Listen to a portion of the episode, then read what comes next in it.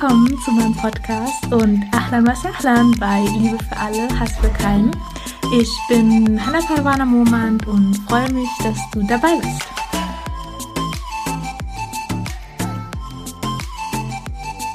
Assalamu alaikum und schön, dass du da bist, hier auf meinem Podcast-Kanal.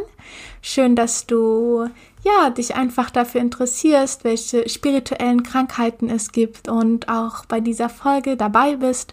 Es geht ja gerade um die spirituellen Krankheiten, die ich näher beleuchte, etwas auf sie eingehe, auch wie man sie heilen kann und ja, ich bin einfach super glücklich, dass du da bist und dass wir heute mit zwei spirituellen Krankheiten weitermachen können. Dann würde ich gleich loslegen und zwar mit der spirituellen Krankheit der Ungerechtigkeit. Also ungerecht ist es, jegliche Schöpfung in irgendeiner Art und Weise zu schädigen, ohne einen angemessenen Grund dafür zu haben. Also das Problem, etwas zu verlangen und dabei die Rechte anderer zu übertreten, um genau das zu erreichen. Und wenn man die Rechte anderer übertritt, dann schädigt man ja dieser Person auch irgendwo. Aber man muss sich auch klar machen in diesem Moment, dass diese Ungerechtigkeit, die Menschen gegen andere richten, letztendlich sich nur gegen sich selbst richtet. Mm, das steht auch im Koran in der Suche Nummer 10, dem Ayah Nummer 23. O ihr Menschen, euer ungerechtes Handeln richtet sich doch nur gegen euch selbst. Und Imam Maulud beschreibt auch dieses ungerechte Handeln mit der Metapher, als würde man einen sehr starken Wein trinken, bei welchem man sich schütteln muss. Mm, also ich hoffe, ihr habt noch keinen starken Wein getrunken und wisst, wie dieses Gefühl ist, aber ja, Imam Maulud will damit beschreiben, dass diese, dieser Wein ist die Metapher dafür, diese Liebe dafür oder der Hang dafür, eine hohe Position einzunehmen. Und um diesen hohen Posten auf der Arbeit zum Beispiel zu erlangen, sind manchen Menschen auch alle Mittel recht und sind dabei auch bereit, anderen Unrecht zu tun.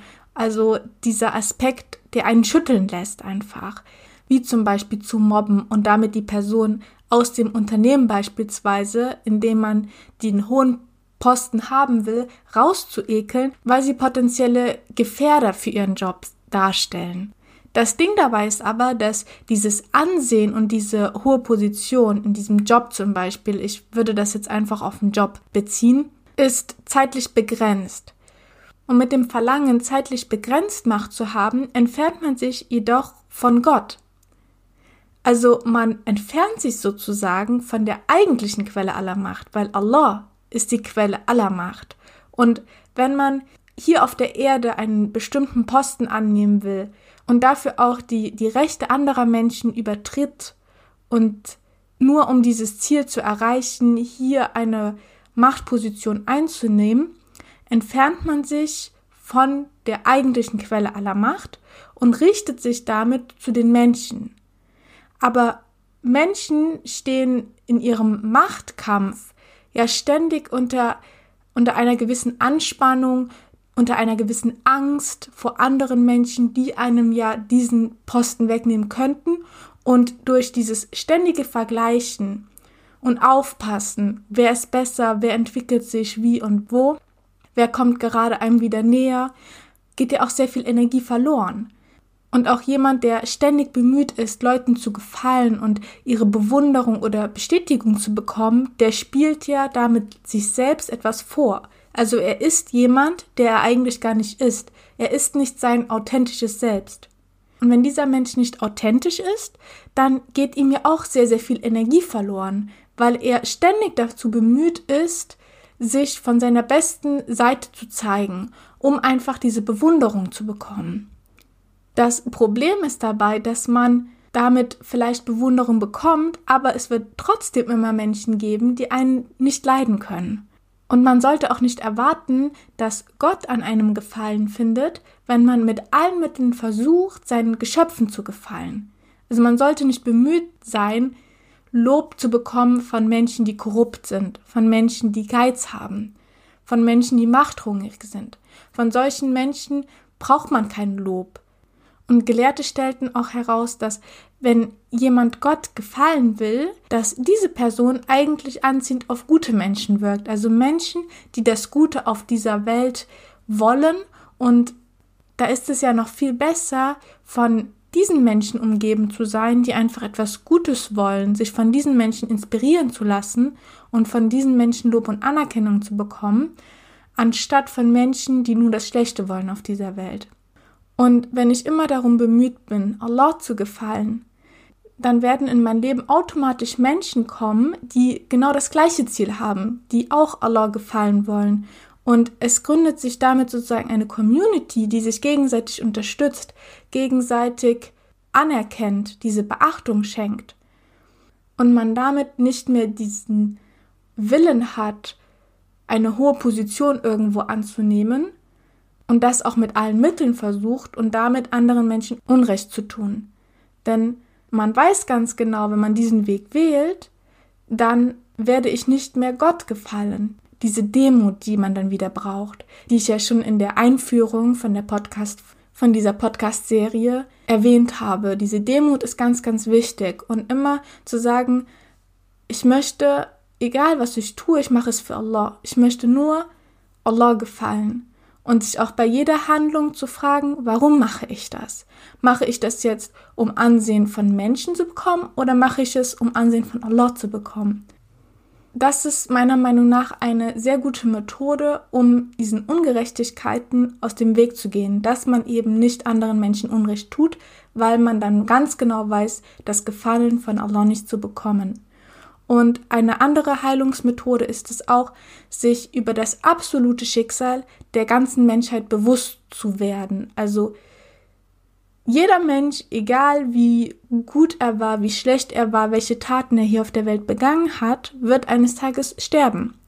Und sich dann vorzustellen, im Jenseits beim Tag des jüngsten Gerichts zu sein.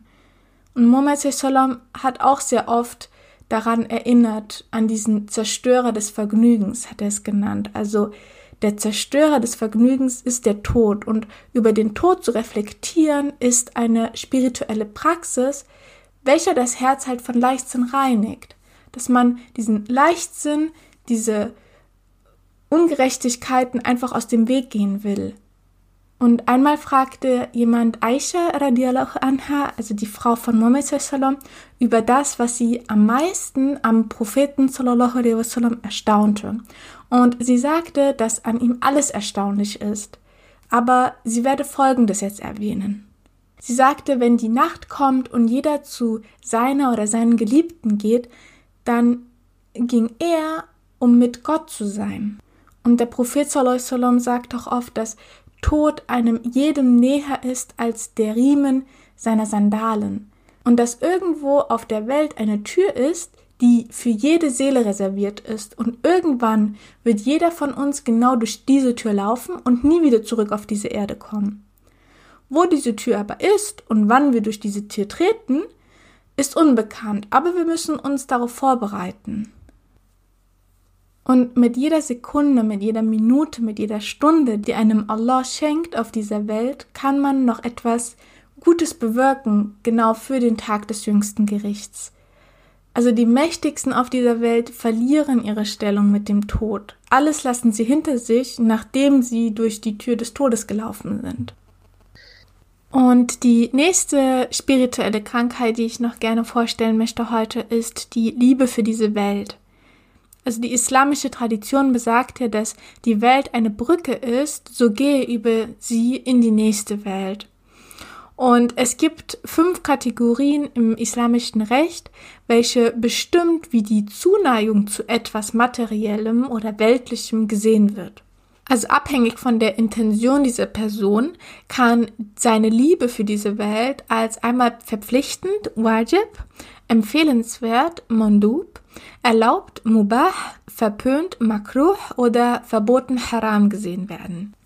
Also zum Beispiel sollten wir Dinge auf dieser Welt lieben, die uns helfen, Glückseligkeit im Jenseits zu erlangen, wie zum Beispiel Koran lesen, die Kaaba, die Liebe zum Propheten sallallahu alaihi wasallam, die Liebe zu unseren Eltern, die Liebe zum Wissen und andere Dinge, welche uns einfach in unsere Religion weiterbringen und welche gut sind für das Jenseits. Diese Dinge sollten wir auf dieser Welt lieben. Und der Prophet sallallahu alaihi wasallam verbot auch, die Welt herabzuwürdigen. Also er sagte, verfluche nicht die Welt, denn Allah hat die Welt erschaffen und die Welt ist ein Mittel, um Wissen über Allah zu finden.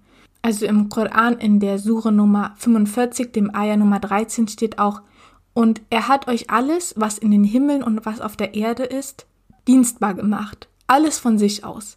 Darin sind wahrlich Zeichen für Leute, die nachdenken. Also die Welt ist das größte Zeichen von Allah und daher ist es nur verpönt oder verboten, also makruh oder haram, Dinge zu lieben, die sündhaft sind oder die zu einer Begehung einer Sünde führen und die vergänglichen Dinge dieser Welt zu lieben und dabei das innere Verlangen nach dieser Spiritualität, die ja jede Seele hat, dieses Verlangen zu unterdrücken. Diese Welt zu lieben ist daher an und für sich nichts Schlechtes. Diese Liebe ist halt nur dann schlecht, wenn sie der Person schädigt, spirituell. Wie zum Beispiel die Liebe zu einem Menschen, zu seinem Ehepartner, einen ja sehr beflügeln kann, einen sehr viel Energie geben kann. Aber es gibt auch Liebe, die krankhaft sind, die Menschen für andere empfinden und sie dann nach einer Trennung sich damit nicht abfinden können. Und sie dann stalken und die eigentliche Person, die sie lieben, damit schädigen und sich aber auch damit selber schädigen. Also es kommt halt immer auf die Intention an und auf das Ausmaß. Also es gibt ja für alles bestimmte Grenzen. Und den Wunsch zu haben, Reichtum zu erlangen, ist ja auch an sich nichts Schlechtes. Weil Reichtum ist ja an sich nur eine Energie. Geld ist nur eine Energie. Und mit diesem Reichtum kann man dann eine Organisation zum Beispiel gründen, die sich um hilfsbedürftige Menschen kümmert. Das ist nichts Schlechtes, weil man hat die Intention, etwas Gutes zu tun. Es ist daher nur verwerflich, mit seinem Reichtum zu prahlen und dass einem dann andere Dinge plötzlich wichtiger werden als Allah. Also wie du vielleicht erkennst, ist diese Intention immer das Allerwichtigste und deswegen bin ich ja auch am Anfang auf diese fünf unterschiedlichen Arten, wie man die Liebe zu der Welt auch sehen kann oder bewerten kann. Und dass es im Islam dieses Schwarz-Weiß nicht gibt. Es gibt auch sehr viele Grauzonen. Und genau, damit würde ich auch meinen Podcast beenden. Er war heute ein wenig kurz. Ich habe auch deswegen zwei Krankheiten genommen. Aber ich glaube, das sind so kleine Krankheiten, zu denen man nicht so viel sagen kann. Aber ich finde es trotzdem wichtig, die einfach zu nennen dich einfach daran zu erinnern, dass es sie gibt und dich einfach zu inspirieren und diesen ehrlichen Blick nach innen zu schauen und zu gucken, habe ich diese spirituelle Krankheit vielleicht in der einen oder anderen Form, genau, dich da einfach mit der Kraft von Allah zu verbinden, denn das ist die eigentliche Kraft, die uns immer auf den guten und richtigen Weg führen wird. Ja, damit bedanke ich mich bei dir, dass du hier bei meinem Podcast bist, dass du dich spirituell weiterentwickeln möchtest. Und ja, danke dir von ganzem, ganzem Herzen und würde mich super freuen, wenn du das nächste Mal wieder dabei bist bei meiner nächsten spirituellen Krankheit, die ich besprechen werde und wünsche dir jetzt noch einen wunder wunderschönen Tag. Genieß den Tag und folge mir auch gerne auf Instagram und bewerte vielleicht auch den Podcast, wenn er dir gefallen hat. Und dann würde ich mich super freuen, wenn du das nächste Mal wieder dabei bist und sage Massalam.